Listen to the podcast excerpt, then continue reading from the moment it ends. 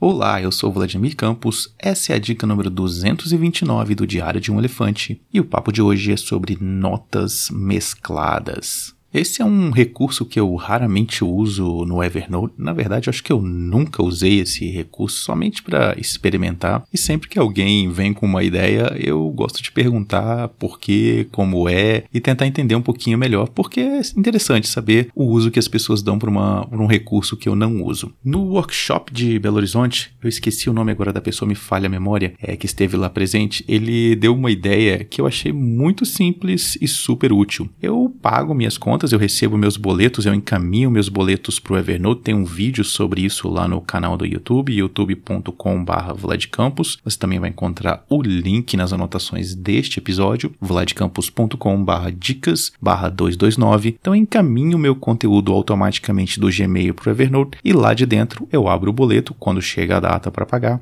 e pago o boleto. Acontece que você recebe depois uma confirmação. Esse pagamento normalmente eu faço pelo telefone, aí eu recebo a confirmação informação ali na tela que eu também encaminho para o Evernote. Eu tendo a não ficar com o boleto original de pagamento, mas a ideia que ele deu foi mesclar as duas notas. É simples e funciona muito bem. Você vai ter numa mesma nota tanto o boleto original, a cobrança e também o pagamento. Você pode encaminhar os dois de formas diferentes. Um chega por e-mail, conforme pode ser visto lá no vídeo, e o outro chega, digamos, pelo celular, se você paga igual eu pago, e aí você tem duas notas e mescla as duas. Um detalhe que muita gente não sabe é que é possível desmesclar notas, se é que essa palavra existe. Dê uma olhadinha lá nas anotações que você vai encontrar um vídeo de como fazer isso, porque não é simples, não existe um botão desfazer. Essa é a dica de hoje. Lembrando que este conteúdo e tudo que eu produzo gratuitamente existe graças à colaboração de pessoas como você. Para saber como ajudar, visite vladcampus.com/mais.